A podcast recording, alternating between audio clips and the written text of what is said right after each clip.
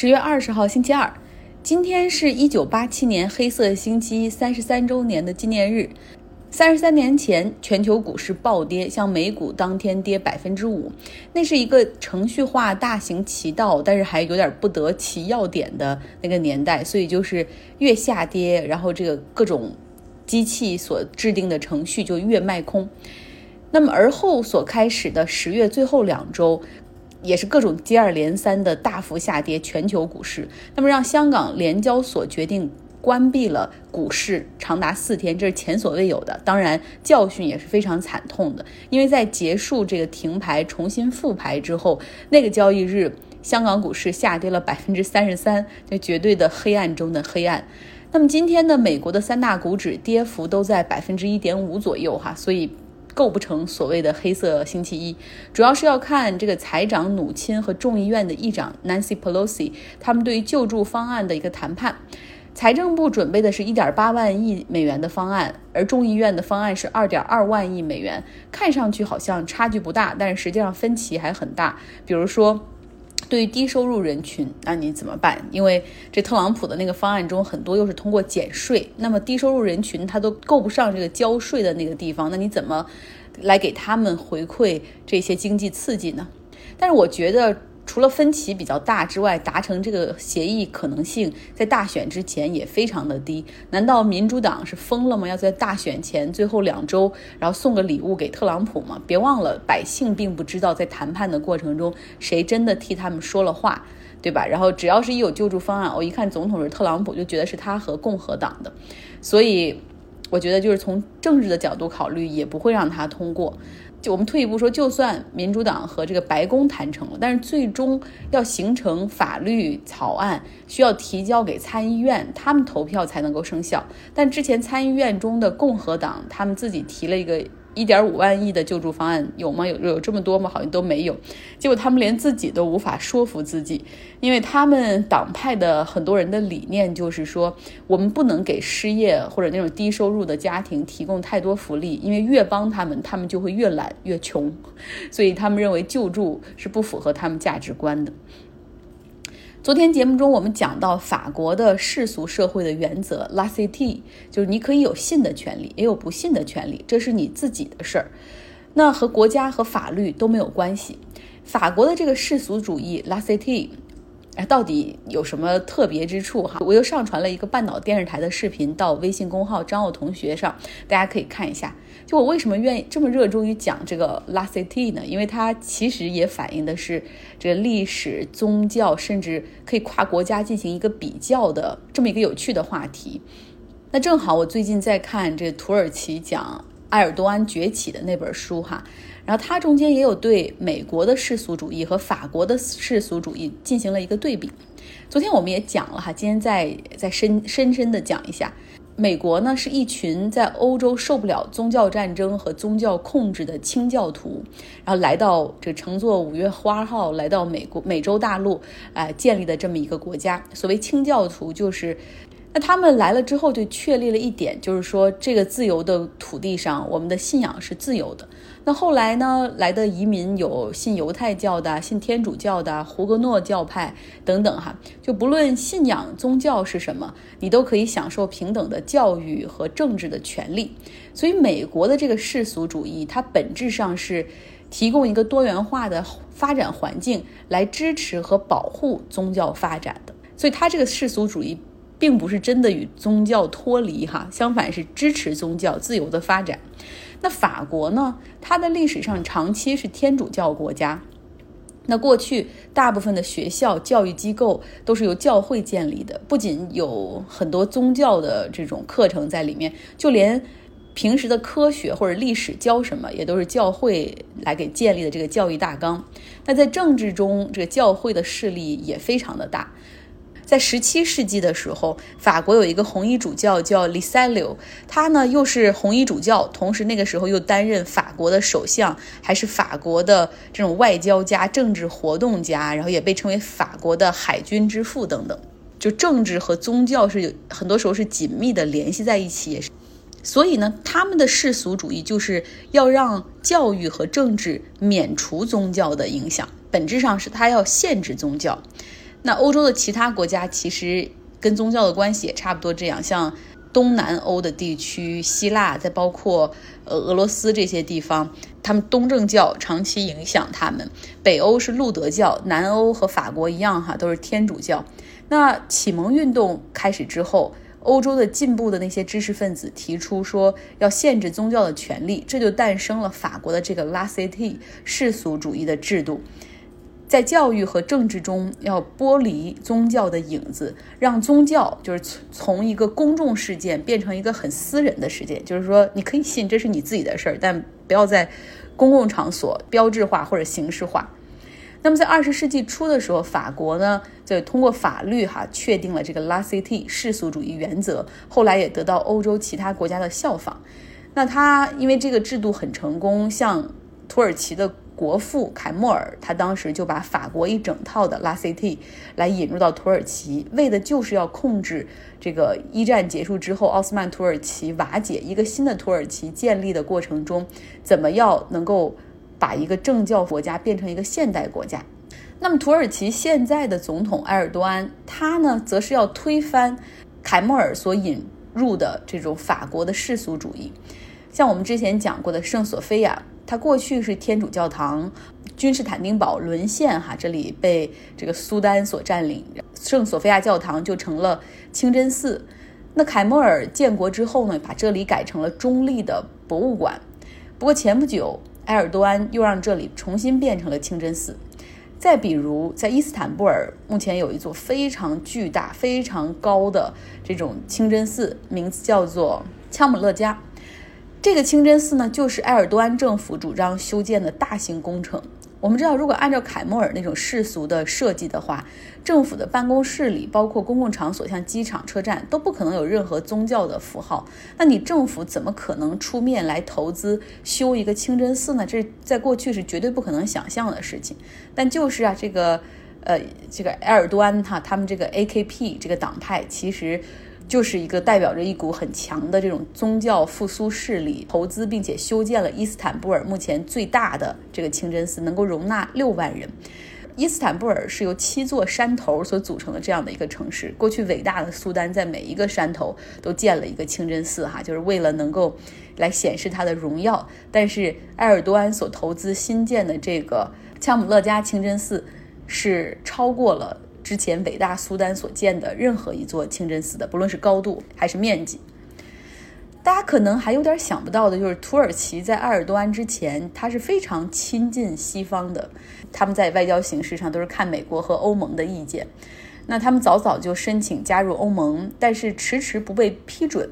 一开始呢，欧盟的借口就是说，你看你有死刑啊，这不行，这不符合我们的人道主义原则。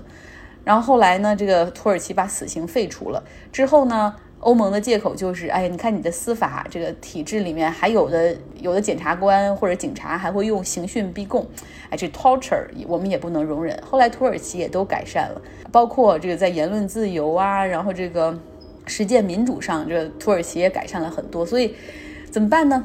欧盟就决定把土耳其列为申请候选国，然后说和其他的这个国家都一视同仁哈，然后一样考虑他们的申请。不过实际的谈判过程中还是有差别对待。土耳其他们需要和二十七个成员国就三十五个政策问题进行单独的谈判，每一项谈判的开始和节点就是对方那个国家都有。全单方否决，所以整个土耳其的这个谈判过程中就面临着一百八十九个一票否决，所以就非常的难。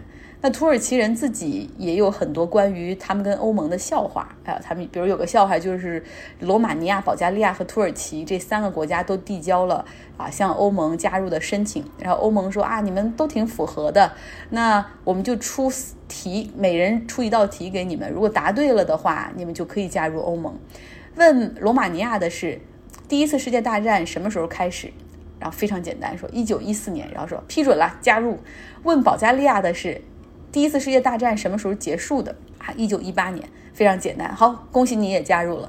到土耳其的时候，他们问土耳其说：“第一次世界大战死了多少人？呃，死的人都叫什么名字？”所以说，就是土耳其民间也都认为说，欧盟一直在拿他们的申请就开玩笑哈。也正是因为欧盟的这些态度吧，可能把这个土耳其国内的有一些民众就更推向了那种向往过去奥斯曼土耳其那种那那样的一个年代，所以也助长了宗教势力的崛起。虽然加入欧盟是不可能完成的事情，但是埃尔多安也很聪明，他利用和欧盟的谈判来完成他国内自己的一些改革的目的，包括清扫障碍的目的。像凯莫尔，他的世俗主义的那些捍卫者，就是他的 legacy 的那些保护保护的人哈，主要是军队中的精英和高层。然后呢，这个埃尔多安就利用欧盟谈判条件中有一项，就是军队不能够过多的干涉民主，他就从从这个立法层面设置了很多中间机构来限制军人的权利。然后也为他后来就是把军人的权利限制之后，然后他开始搞这种宗教化的这种倾向铺平了道路。因为在土耳其过去是发生过其实不少的这种军事政变，就是一有看到政府有宗教化的苗头的话，这军人就会出来把这个政府或者这个领导人给推翻或者软禁起来，然后逼他们一定要世俗主义。但是呢，埃尔多安就把那个军方的势力就遏制住了。那么接下来呢，在外交路线上，这埃尔多安的土耳其也开始更加关注这阿拉伯世界和土耳其周边的政治。埃尔多安有一个非常得力的助手，叫德夫欧路，后者呢成为了土耳其后来的总理。哈，他当时给埃尔多安提出的建议就是，土耳其啊，我们要想成为这世界类型的强国，就必须要多参与周边的政治和局部战争。所以我们看到了，在东南欧地区，这个土耳其和希腊在东地中海的那种摩擦，哈，以及中东北非地区，土耳其主动参与和干涉了叙利亚和利比亚的战争。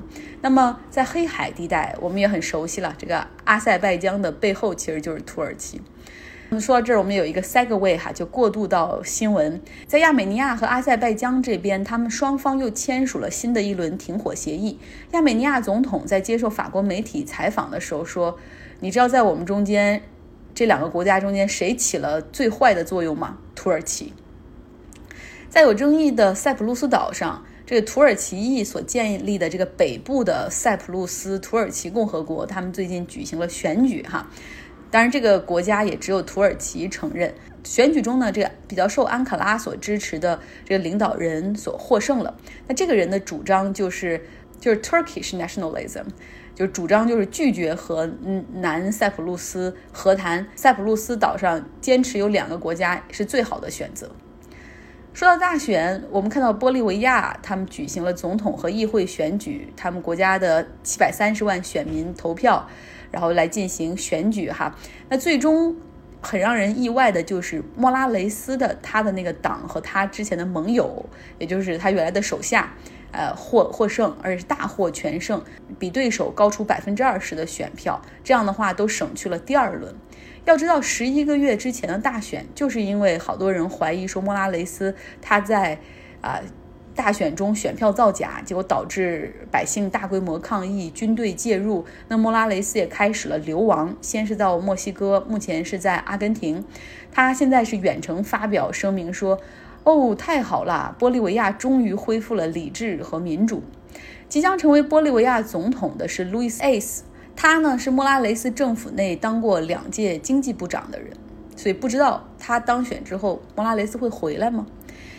好了，结尾呢来一点轻松的哈，听听我们那位非常喜欢网球的朋友 Casey 他的一组观察，从网球排名低位的选手的生存状况，到疫情期间到底哪哪个公司的生意最好呢？大家好，我是 Casey。二零二零必定是艰难和动荡的一年，整个网球赛季也是打打停停，许多巡回赛如 ATP、WTA 出于安全考虑取消了比赛。四大满贯中的英国温布尔登网球公开赛也由于新冠在英国的肆虐而不得不停止举行。不同于高排位高种子选手，这对一些低排名的网球职业选手无疑是雪上加霜。由于排名靠后，他们只能参加一些小型的网球赛事，奖金也不多，所以只能靠多参赛来增加收入，且他们的名气也没有高排位种子选手高。高排位种子可以靠拿广告费、代言费等其他额外的商业收入来填补缺赛造成的财务损失。对于他们来说，停赛的这段时间能促使他们回归家庭生活，享受陪伴家人的时光，也有利于他们体能伤病恢复。毕竟之前已经奔波了整个赛季。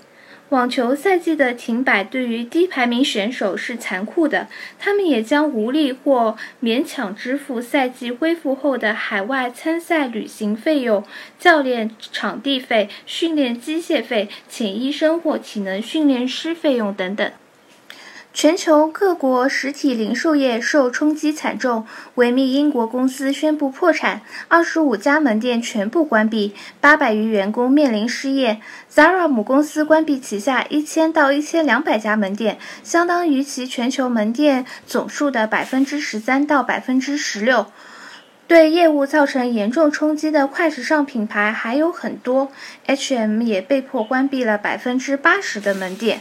实体小店也迎来最颓败的一年。疫情最严重时，最迫在眉睫的问题其实就是房租和员工薪水，但却没有及时有效的解决方案。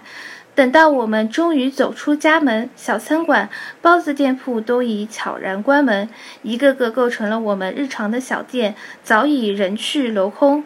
在这场疫情中，人们似乎以为口罩厂就是最大赢家，无人能及。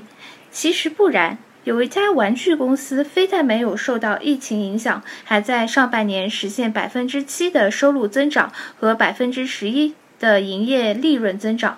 它。就是丹麦玩具巨头乐高。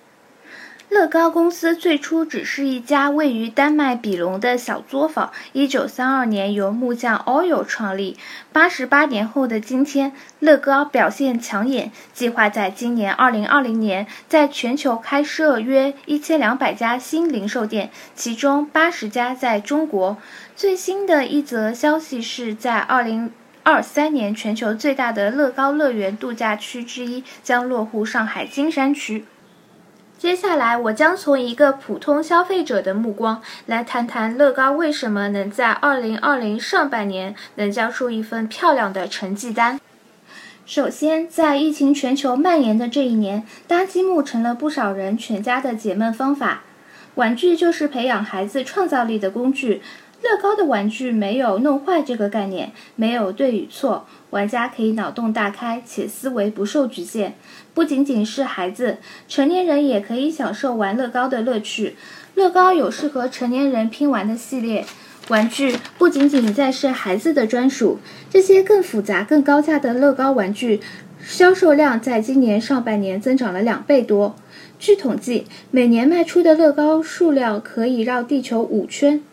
说到系列，乐高的产品不断在创新，每年有百分之六十的产品都是新品。例如，明年二零二一年，《哈利波特：侏罗纪》就会有全新的系列。这些新设计都要归功于丹麦总部中四十个来自不同国家、不同背景的二十二百五十名设计师。此外，产品也。新融入了中国元素，推出了以《西游记》的人物为原型的主题系列《悟空小侠》。疫情期间，在社交媒体上随处可以看见大到流量明星晒出的乐高星战系列拼成的作品，小到孩子的家长在自家橱窗中展示女儿拼成的迪士尼城堡、樱花树等作品。又或者是年龄较小的孩子与家长们一起合作拼乐高时的温馨照片。再来说说乐高在疫情间物流供应的问题。新冠病毒在北美的影响造成了乐高墨西哥的工厂受到了为期两个月左右的 lockdown。墨西哥的工厂主要负责供应南美、北美、加拿大市场。工厂的停摆对于能否如期供应这些市场是个不小的挑战。但好在，在欧洲和中国的工厂及时扩大了生产力，材料通过空运和快船输入到了美洲市场。乐高 CEO Niels 称这一应对的举措为 agile and flexible，灵敏地解决了供应运输上的难题。疫情期间，乐高官网也发起了 Let's Build Together 活动，使因疫情困在家中的家庭能感受到拼乐高带来的快乐时刻。最后一句话总结：乐高也曾遭遇过大危机，无论现在是阳光普照还是至暗时刻，时间总会给你最真的答案。谢谢大家，也谢谢张奥同学。好了，今天的节目就是这样，希望大家有一个愉快的周二。根据我的经验，就看每周的从周一到周五的点击率来说，周一周二永远是点击率最低的，因为大家应该这一周刚开始会比较忙吧。Anyway，祝你有一个愉快的周二。